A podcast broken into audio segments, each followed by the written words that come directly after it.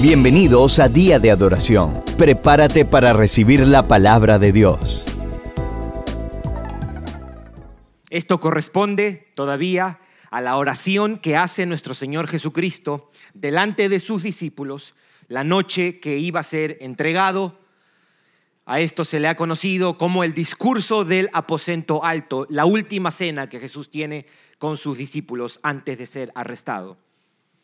Capítulo 17 recoge lo que se ha conocido tradicionalmente como la oración sacerdotal.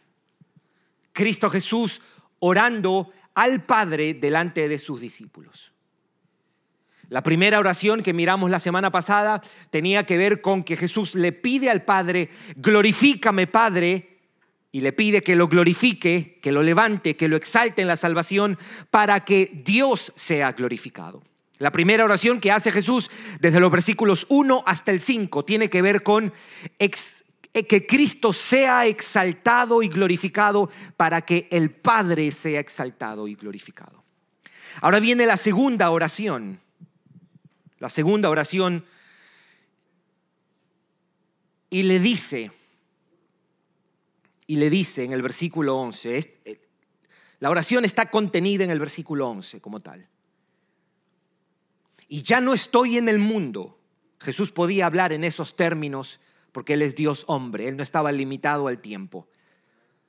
Y ya no estoy en el mundo, mas estos están en el mundo y yo voy a ti.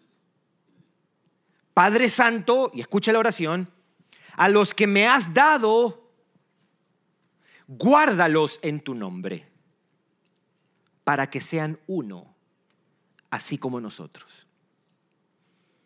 guárdalos en tu nombre para que sean uno. Guárdalos en tu nombre para que sean uno. Y luego dice, así como nosotros. Ese así como nosotros, Jesús lo va a desarrollar en los versículos 21, 22 y 23. Hoy día no vamos a tocar esa parte, porque en las próximas semanas lo vamos a tocar. Esa expresión en el versículo 11, así como nosotros, Jesús la desarrolla más adelante, los versículos 21, 22 y 23, y cuando lleguemos ahí lo vamos a tocar. Yo recuerdo el año pasado cuando retornamos a nuestros estudios bíblicos presenciales aquí en el aposento. El aposento es la habitación que está al lado nuestro. Le hemos llamado el aposento para que los hermanos sepan a qué nos referimos. Y yo recuerdo que hicimos unos cuatro o cinco jueves hablando acerca de la unidad de la iglesia. Hablando de la importancia de la unidad de la iglesia, de la necesidad de la unidad de la iglesia. Y decíamos que el año pasado y el anteaño pasado habían surgido cosas, al menos aquí en esta nación, que ponían en peligro el espíritu de unidad dentro de las iglesias. Una de las cosas fue, por ejemplo, la cuestión esta del presidente. Si somos demócratas o somos republicanos, si estamos a favor de Biden o estamos a favor de Trump. Algunos amados hermanos me sugirieron que yo deba dar mi opinión desde aquí. Y la verdad es que importa mi opinión. Aquí estamos para predicar esto. Y usted puede ser miembro siendo demócrata o republicano, eso no es problema para nosotros. Mientras usted sea de Cristo, usted es miembro de aquí. Haga su clase, obviamente, ¿no? Tome su curso, su clase y esto. Pero eso solamente vino a tensar más la situación, junto con la cuestión esta de um, el movimiento Black Lives Matter, que de alguna manera nosotros, la iglesia hispana en Estados Unidos, salió un poco ilesa. Porque nosotros no tenemos esa cuestión de racismo entre blancos y negros. Nuestro racismo es entre hispanos.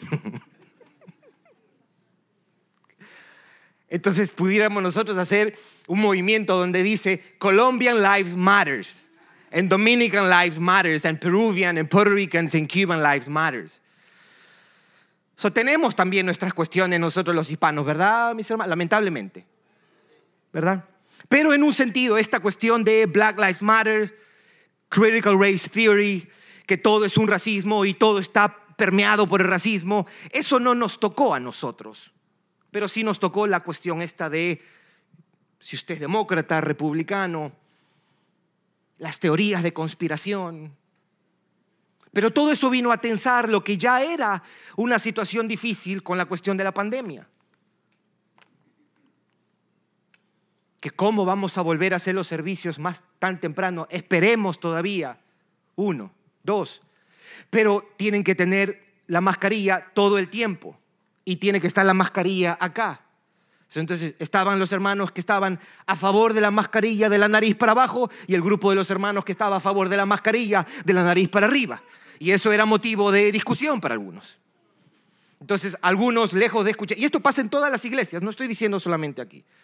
Entonces algunos venían o iban a las iglesias mirando, en lugar de escuchar la palabra y cantar, haciendo un, paneo y haciendo una, una revisión. Ok, fulanita tenía la, abajo. Después estaba la idea de si debemos obligar a los hermanos que vengan, que solamente deberíamos hacer un grupo aquí, los vacunados aquí, los, los no vacunados allá. Los que tienen dos vacunas de este lado para atrás, los que tienen una vacuna de este lado para acá. Y hay que traer su tarjeta que ya usted tiene, su booster, su, su, su vacuna, su tercera vacuna. Y así va a seguir los que están con Moderna de este lado, los que están con Pfizer de este otro lado. Y, así, y así seguimos. Lo más triste de todo esto es que personas se van de la iglesia por eso, mis hermanos. Qué triste eso.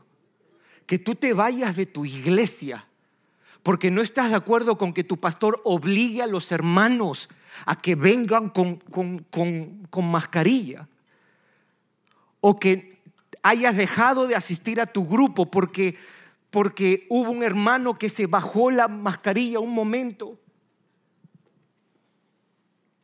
La unidad de la iglesia siempre va a ser atacada y siempre va a requerir determinación y valentía de parte de los creyentes para honrar la palabra del Señor.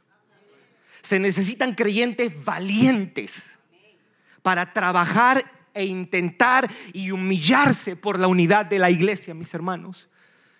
Y aquí nosotros tenemos a nuestro Señor Jesucristo.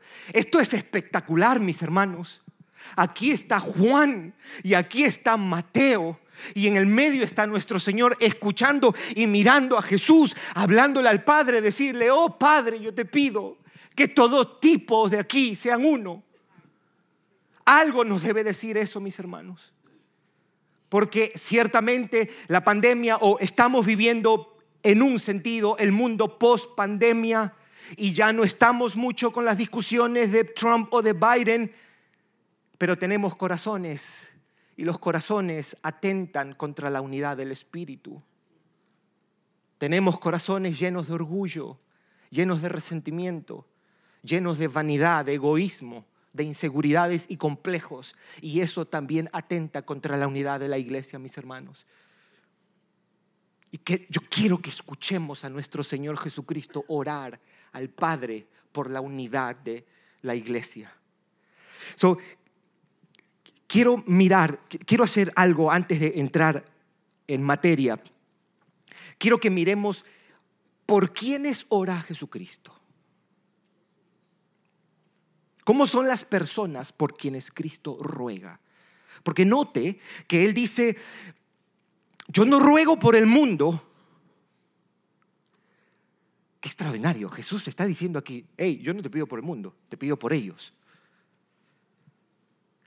Pero hay tres cosas que nos dice acerca de cómo son las personas por quienes Cristo ora, cómo son los creyentes. Hay tres cosas acerca de los creyentes. Y después miramos la oración como tal hay unas cuantas cosas que me gustaría decir acerca de esta oración por la unidad de la iglesia. Yo te pido que no solamente concentrado escuches la palabra de Dios, sino orando, Señor, haz algo con estas palabras de nuestro Señor Jesucristo aquí en día de adoración. Número uno, este pasaje nos demuestra que los creyentes son todos aquellos que el Padre le ha dado al Hijo. Versículo 6. Note cómo lo dice. He manifestado tu nombre a los hombres que del mundo me diste. Note cómo va a repetir él esto. Que del mundo me diste. Tuyos eran y me los diste. Note el versículo 9. Yo ruego por ellos, no ruego por el mundo, sino por los que me diste. Los creyentes son aquellos que el Padre le ha dado al Hijo. ¿Para qué? Para que lo salve. El Padre, desde antes de la fundación del mundo, le dio al Hijo, Padre al Hijo, un grupo de pecadores para que Él les dé a conocer al Padre y los salve y los guarde hasta el fin. Los discípulos son aquellos que un día el Padre le entregó para que sean suyos, para que Él muera por ellos y para que les dé vida eterna. Y de acuerdo a este pasaje son del Padre y son del Hijo. Eso es un sermón aparte solito. Que nuestra identidad está en saber de que soy del Padre y soy del Hijo. Imagínense si habría problema de complejo de inferioridad con eso. Soy del Padre y soy del Hijo.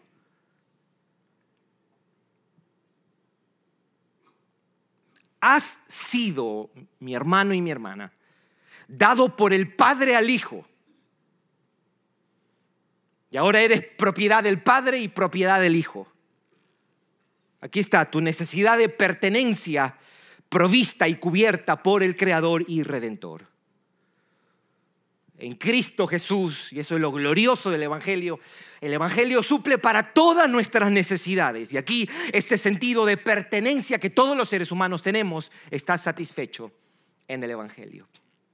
Número dos, los creyentes, lo primero que hemos dicho, son todos aquellos que el Padre le dio al Hijo.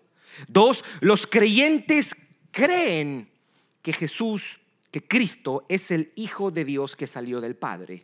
Eso es lo que dice el versículo 8.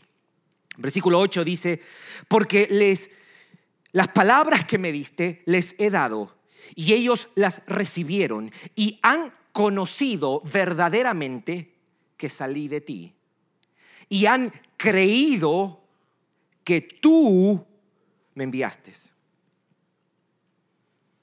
Ellos no creen cualquier cosa acerca de Cristo. Ellos no creen lo que decidan creer. Ellos creen algo muy específico acerca de esa persona que se llamó Jesús y que vivió en Nazaret y que estuvo en Galilea, en Samaria, en Jerusalén. Nosotros creemos que esa persona es el Hijo de Dios enviado por el Padre. Y número tres, los creyentes, de acuerdo a este pasaje, son todos los que reciben, creen y guardan las palabras de Jesús. Versículo 8, note cómo lo dice el versículo 8, porque las palabras que me diste, Jesús está hablando, las palabras que tú me diste a mí, les he dado. Y ellos, no solamente les he dado, ellos la recibieron y han conocido verdaderamente que salí de ti y han creído que tú me enviaste. Ahora note cómo lo dice el versículo 6. He manifestado tu nombre a los hombres que del mundo me diste, tuyos eran, me los diste. Y dice ahí la última parte del versículo 6, y han guardado tu palabra.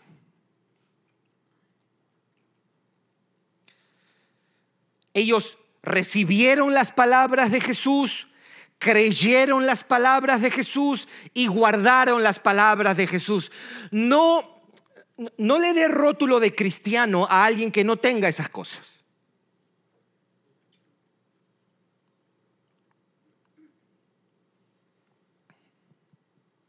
Se convirtió Justin Bieber. Veamos con el tiempo que nos dé la evidencia de que Justin Bieber recibió, creyó y guardó las palabras de nuestro Señor Jesucristo. Y de ahí celebramos. Y lo único que nos da muestra de eso se llama fruto. tiempo. Aquí dicen, Jesús está diciendo, ellos escucharon, recibieron, creyeron, guardaron. Un verdadero discípulo de Cristo, mis hermanos, no solo escucha sus palabras, sino también recibe las palabras, las cree en su corazón y las guarda. Ellos son tomados por las palabras de Jesús. Sus pensamientos, su voluntad, sus anhelos, sus decisiones, sus formas de vida está dirigido y dominado por las palabras de nuestro Señor Jesucristo. Guardar sus palabras no es tener un sticker de un versículo en tu carro o en tu pared. Guardar sus palabras quiere decir que las abrazan, se someten a ellas, se rinden a ellas, se dejan influir por sus palabras, se dejan dominar por sus palabras, se dejan controlar y gobernar por ellas. Un discípulo de Cristo, mis hermanos, deja que sus palabras le den forma a su pensamiento y a su forma de vida. Entonces esas son las tres cosas que nosotros tenemos aquí. Jesús menciona que los creyentes son todos los que el Padre le ha dado al Hijo. Número uno. Número dos, los creyentes creen que Cristo es el Hijo que salió del Padre. Y número tres, los creyentes son todos los que reciben, creen y guardan sus palabras. Bien. La petición que hace Jesús en el versículo 11 guárdalos en tu nombre. Guárdalos en tu nombre. Y después dice, para que sean uno, así como nosotros. Jesús le pide al Padre que guarde a Pedro, porque Jesús está rodeado de sus once discípulos, ya no está Judas, usted recordará, Judas ya se fue de esa reunión, él comió y él fue, ahora Judas está camino a buscar a los soldados para que vengan a arrestar a nuestro Señor Jesucristo, él está con sus once discípulos y Jesús está orando por Pedro, por Juan, está orando por Jacobo y está orando por Mateo, para que ellos permanezcan unidos. Y por extensión, es una oración para todos los discípulos de Cristo. Y decimos eso porque Él ha dicho, yo no ruego solamente por ellos, yo ruego por los que han de creer en las palabras de ellos. ¿Quiénes son esos? Todos los cristianos que han creído desde que Cristo vino al mundo. Hay tres cosas que quiero decir. Número uno, quiero hablar de la oración de Jesús presupone un peligro. Eso es lo primero. Número dos, la oración de Jesús pide, guárdalos en tu nombre. Vamos a mirar qué significa eso. Y número tres, cuatro verdades acerca de la unidad de la iglesia que las palabras de Jesús sugieren. Son número uno, la oración de Jesús presupone un peligro. Número dos, la oración de Jesús pide, guárdalos en tu nombre. ¿Qué podemos decir acerca de eso? Y número tres, cuatro verdades acerca de la unidad de la iglesia que las palabras de Jesús sugieren. Son número uno. La traducción se puede decir también, protégelos en tu nombre. Hay una versión en inglés que dice, keep them safe. No es guárdalos en el sentido de guárdalo debajo de tu, de tu almohada. No, no, está hablando de cuidado, está hablando de guardarlos seguros. Y el, el hecho de que Jesús haya orado por eso presupone un peligro. Hay un peligro o peligros de los que los discípulos de Jesucristo deben ser guardados por Dios, deben ser conservados, deben ser protegidos. Y no tenemos que hacer mucha investigación. ¿Cuáles son los peligros? Tres peligros. La carne, el diablo y el mundo. Los peligros de los que necesitamos ser guardados. nuestra carne, el pecado, el, el orgullo, por ejemplo, la falta de perdón, el egoísmo, la codicia, la indiferencia, el excesivo y exclusivo amor por nosotros mismos va en contra de este llamado a la unidad. Entonces es el primer enemigo del que debemos ser guardados. El segundo es el diablo. El diablo siempre será un enemigo de la unidad cristiana. Siempre. Al único que no le gusta que nos reconciliemos entre creyentes es al diablo.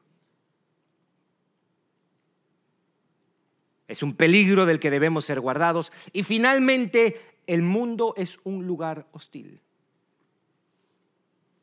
El mundo es un lugar hostil para la unidad, con todas sus aflicciones, con todas sus mentiras, con todas sus tentaciones.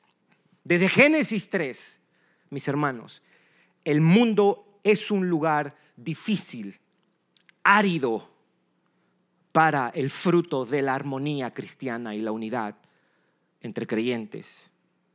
El mundo siempre ha sido un lugar de pleitos y rencillas, de rivalidades y de enemistades.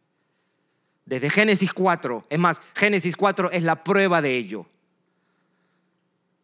El primer fruto amargo en la vida diaria entre personas del pecado fue que dos hermanos se pelearon. Uno le tuvo envidia al otro y lo mató. Ahí está el pecado en acción. Los primeros intérpretes del pecado, o debería decir el primer intérprete del pecado, porque Caín fue que mató a Abel. Por eso es que podemos decir que Dios es quien nos guarda o nos puede guardar de nuestra carne él nos puede guardar del diablo y del mundo para que nosotros permanezcamos unidos. La oración de Jesús presupone un peligro. Número dos, la oración de Jesús pide, guárdalos en tu nombre. Eso es lo que dice el versículo 11, guárdalos en tu nombre. hay dos cosas que yo quiero decir acerca de, de esto. No son las únicas, pero al menos me gustaría que podamos pensar en estas dos cosas. Guárdalos, es como que Jesús está diciendo, guárdalos de tal manera que esa unidad refleje el nombre de Dios o el carácter de Dios. Protégelos para que sea una unidad que exprese tu santidad no es una unidad en el pecado. No es una unidad donde el nombre de Dios no es honrado. Y digo esto porque hay veces que podemos unirnos por razones y motivos pecaminosos. Si la unidad no está dominada por la gloria de Dios y por la santidad de Dios, no es unidad en el nombre del Señor. Oh, si yo me uno con mis hermanos, sí, los que, los que son ricos. Eso no es una unidad en el nombre del Señor. O unidad en el chisme. Wow, con esta hermana que nos llevamos tan bien y somos unidas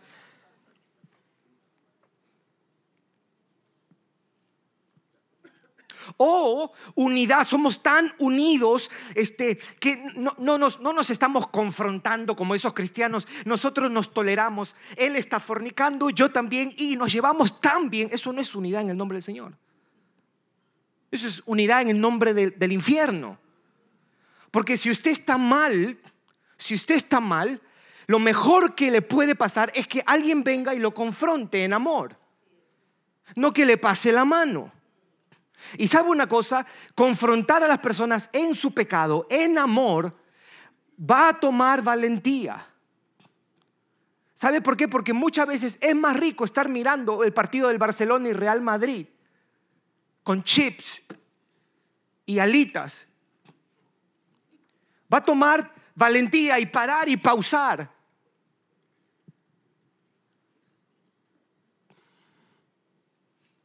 Va a tomar sensibilidad No te vayas si alguien te confronta. Mi amado hermano, mi amada hermana, no te vayas si alguien te confronta. Si alguien te confronta, granted, es importante cómo lo hacemos. Hay que hacerle un espíritu de mansedumbre.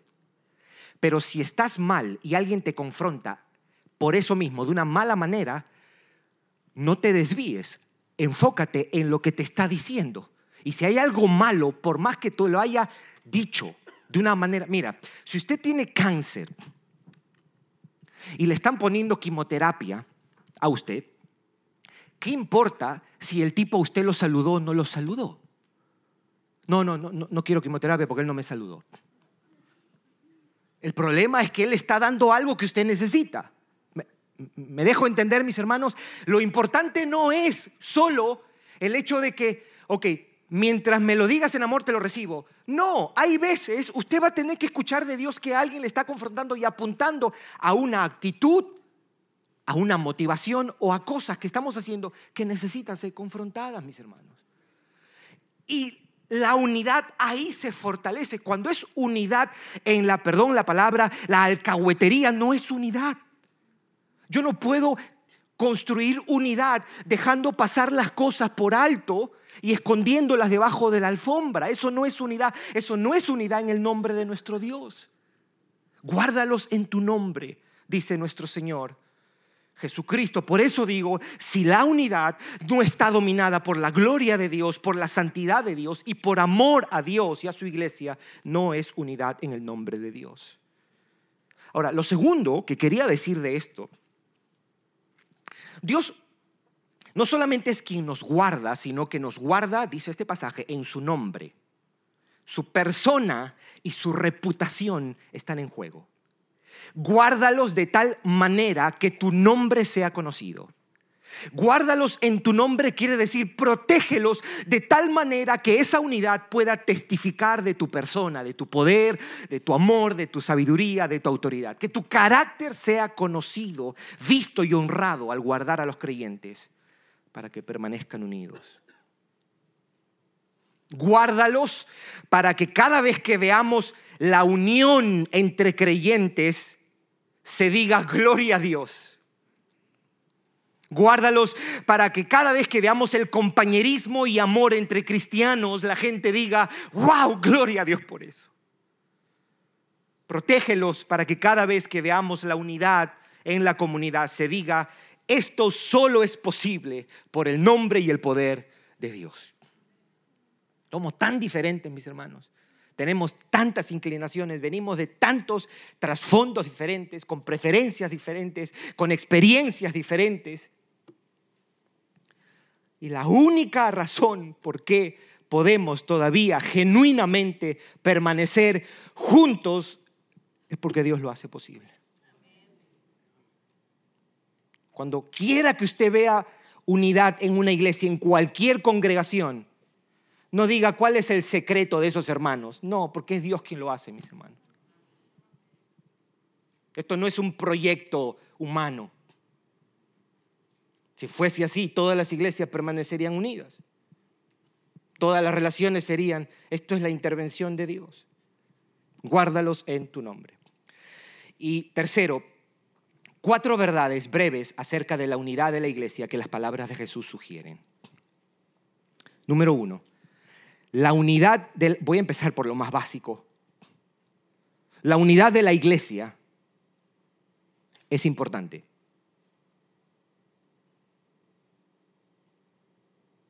No es un accesorio. Cuando usted compra un vehículo, hay cosas que son accesorios.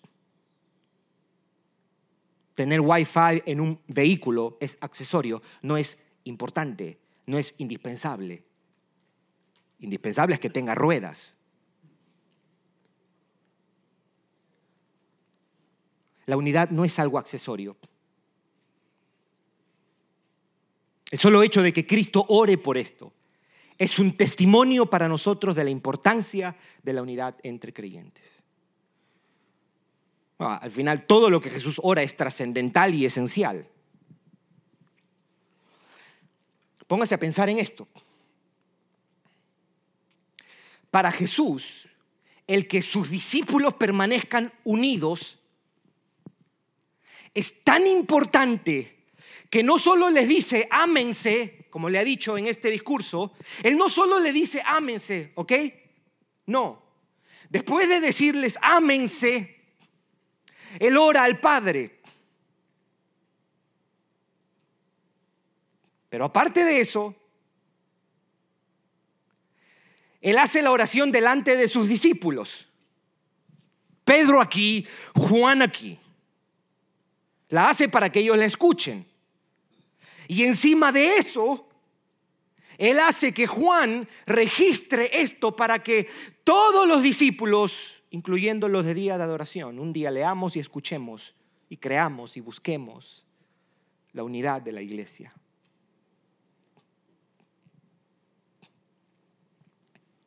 Número dos, la unidad de la iglesia no es opcional.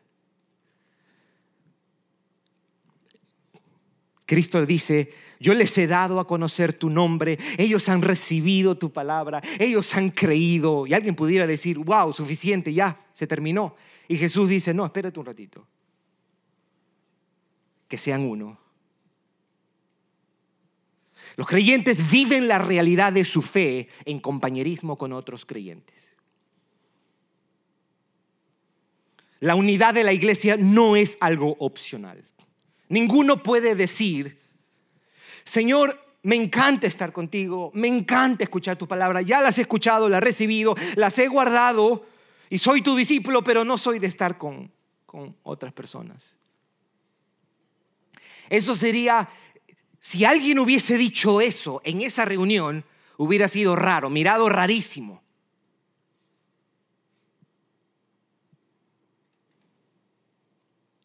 Número tres, la unidad de la iglesia es posible. Si Jesús está pidiendo esto al Padre, es porque la unidad entre creyentes es una gran posibilidad. A pesar, como dije hace un momento, de nuestros o de nuestras diferencias, a pesar de nuestro pecado, a pesar de los desafíos que vivimos, los malos entendidos, las pisadas de callo, Cristo cree que es posible que los discípulos puedan estar unidos. Y su oración es un testimonio de eso.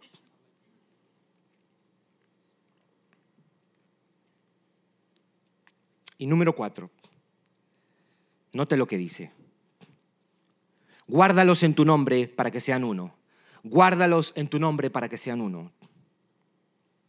La unidad de la iglesia es un milagro que Dios obra. Esto se puede lograr solo y únicamente porque es una obra de Dios.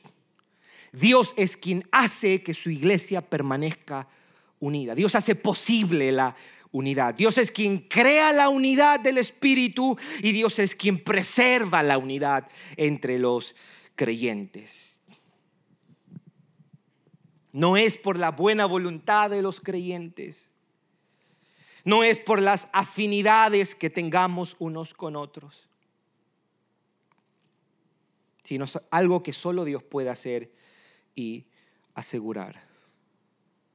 La oración de nuestro Señor Jesucristo es nuevamente una oración por la unidad de los creyentes, es un poderoso testimonio de la naturaleza sobrenatural de la unidad de la iglesia. Solo voy a repetir, desde este pasaje creo que podemos decir que la unidad de la iglesia es importante, no es algo opcional, es posible y es un milagro que Dios obra. Quiero decir unas palabras de aplicación y con esto cerramos.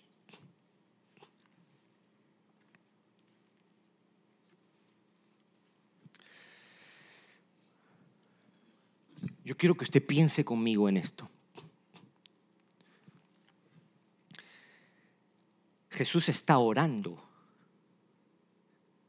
y está pidiendo que este grupo de creyentes, que seamos uno. Él está orando y está diciendo, Padre, yo te pido que ellos, discípulos de Cristo, seamos uno.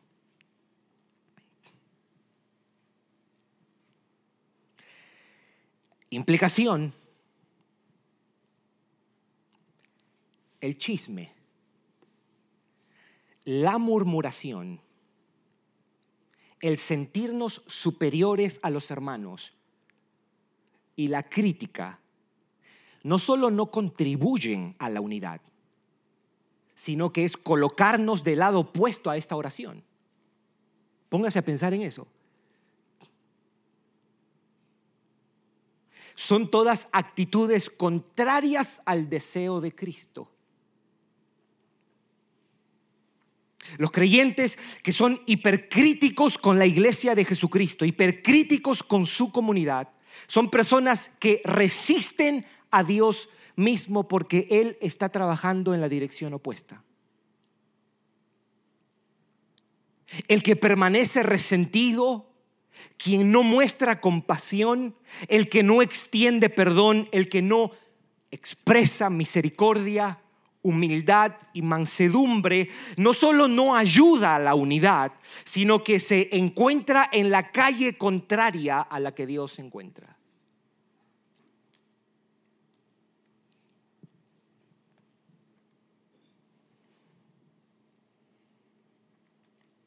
Ahora bien, alguien pudiera decir, ve lo que él dijo no me aplica a mí. Por eso yo prefiero mantenerme alejado. Mi técnica para no caer en eso, mantenerme alejado. Y no tengo problemas. Qué bonito, ¿verdad? Fácil. De vez en cuando un textito, Merry Christmas. Chévere. ¿No? Feliz cumpleaños. Y le doy un like ahí. Facebook. Mi amigo. Uña y carne. No, no, eso no es uña y carne. ¿Usted cree que así es la relación entre Cristo y su Padre? De, así de, lejos, de vez en cuando, oh Padre, te, veo, hace un mes que no te veo, sí, qué chévere. Eso, eso no, es, no es una relación tan superficial la que hay entre Cristo y el Padre, porque eso es lo que vamos a mirar después. Pero ya usted sabe, Cristo está diciendo que sean uno, así como tú. Mire qué clase de oración hace Jesús. So, no tener un compromiso con el compañerismo o mostrarse pasivo o indiferente hacia la comunidad con la que adoramos es también colocarnos del lado opuesto a esta oración.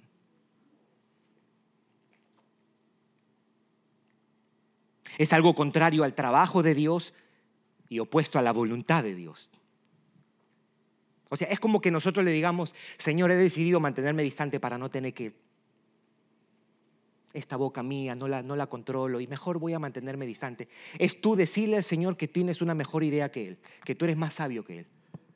Porque si el problema es la boca, ¿sabe dónde se arregla eso? Juntos, ofendiéndonos y pidiendo perdón y dando la cara y decir, Señor, ¿sabes qué? Se me fue la boca otra vez. Y tengo que dar la cara y pedir perdón. Pero con relaciones de Instagram y texto, no, no, no. Usted le pone un, eh, emoji, hay una carita bonita y todo se soluciona. Y eso no es la vida cristiana, mis hermanos. Eso no es la vida cristiana. El que Jesús ore por esto no solo es un testimonio de que solo Dios lo puede hacer, sino también es un ejemplo para nosotros que debemos anhelar y orar por la unidad de la iglesia. Los hijos de Dios debemos orar y crecer en un genuino deseo por ver la iglesia local y la iglesia universal de Cristo unida. Cuando usted, mi hermano y mi hermana, vea en YouTube un titular de un video que es algo controversial dentro de la iglesia, no le dé clic y no lo vea. Porque usted y yo no podemos celebrar los líos que pasan dentro de la iglesia. Deberíamos llorar si hay pastores que se están peleando entre ellos. No decir, oye, ¿miraste eso? Nosotros deberíamos lamentar cuando la iglesia no está unida.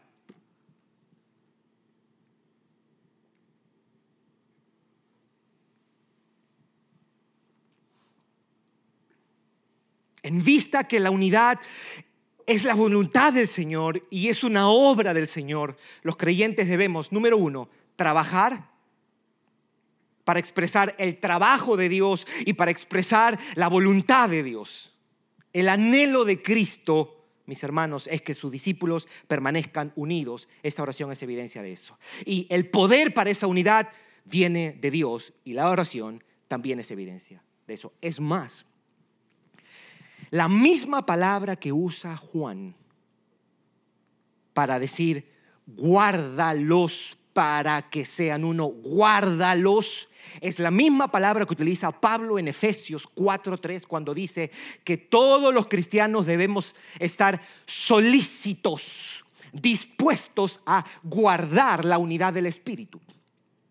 La misma palabra que Juan registra de la oración de Jesús que dice, guárdalos en tu nombre para que sean uno, es la misma palabra que usa el apóstol Pablo cuando él dice, los cristianos debemos estar siempre dispuestos a guardar la unidad del Espíritu. Mirando este versículo 11, nos pudiéramos preguntar, ¿y por qué no nos convertimos en instrumentos que hacen real el deseo de Cristo, mis hermanos? ¿Por qué no ser los medios por los que Cristo ve a su iglesia unida? ¿Por qué no abrir nuestras casas y nuestras vidas para que otros nos conozcan y nosotros podamos conocer? ¿Por qué no acercarnos a quienes están distantes? ¿Por qué no orar si sabes que hay hermanos que están distanciados y enemistados, trabajemos día de adoración por la unidad de la iglesia. Perdonémonos, busquemos la paz, extendamos perdón, humillémonos, seamos movidos por la voluntad de Cristo y no por nuestro orgullo ni por la vanidad. Dejemos que el Señor gobierne nuestros corazones y no el egoísmo y no las rivalidades, ni los resentimientos, ni los complejos seamos valientes y abracemos al Cristo con todo lo que Él quiere. Y Él quiere la unidad de su iglesia, mis hermanos.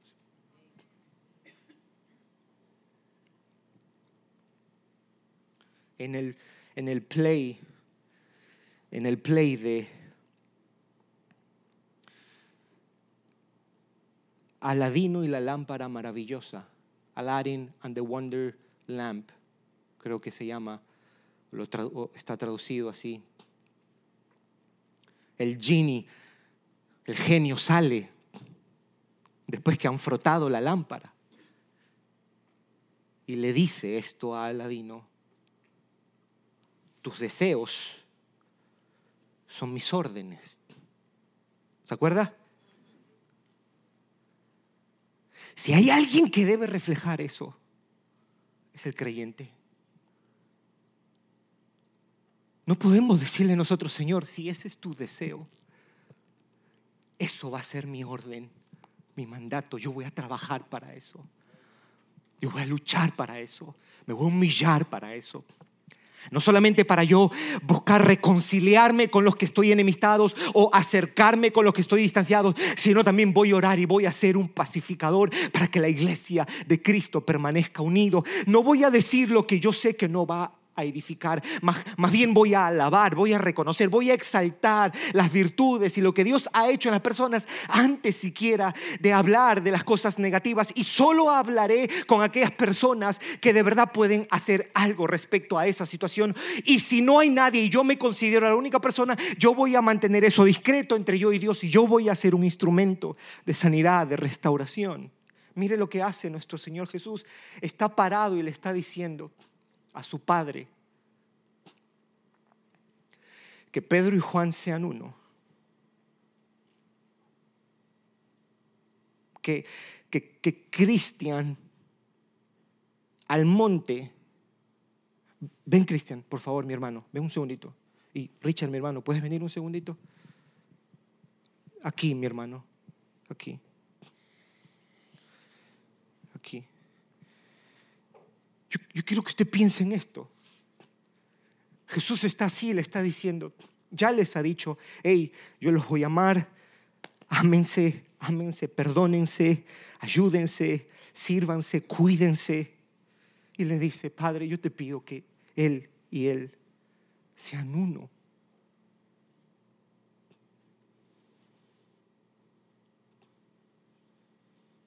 Ven, Jorge, ven, Alejandro.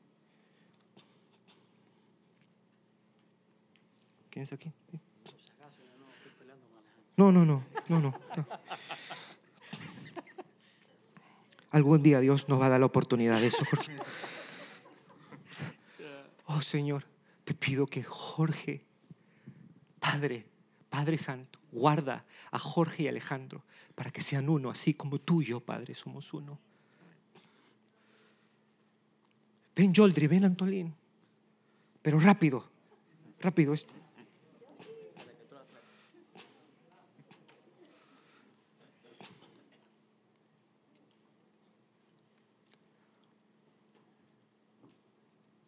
Y ven Lisette, y ven muñeca. Párate. Muñeca es mi esposa, perdón.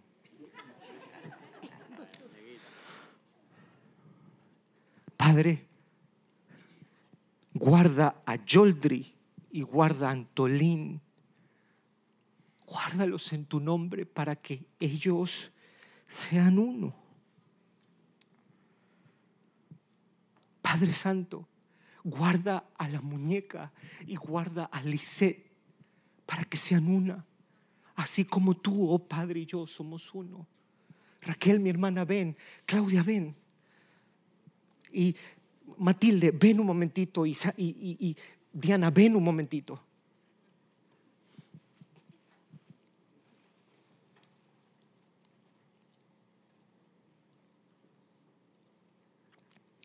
Y una al lado y otra al lado.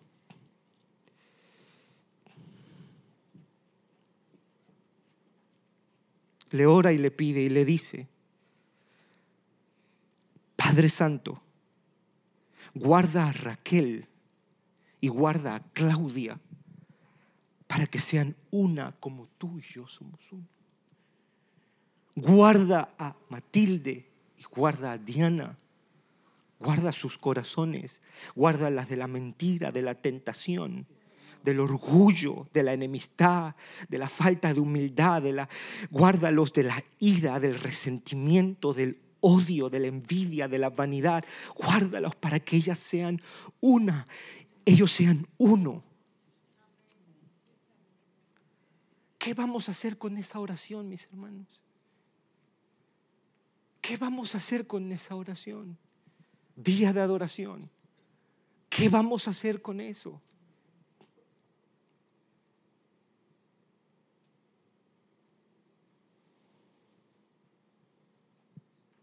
Que Dios nos dé una fe valiente y una fe sensible y una fe atrevida. Se requiere mucho valor para perdonar. Se requiere mucho valor para no, no retener una ofensa a un hermano o una hermana. Se requiere mucho valor.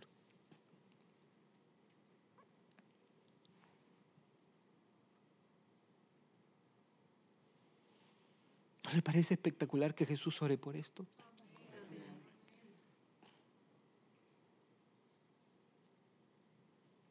¿Podemos orar? Gracias por escucharnos. Para recibir esta y otras enseñanzas, visita diadeadoración.org. Hasta la próxima.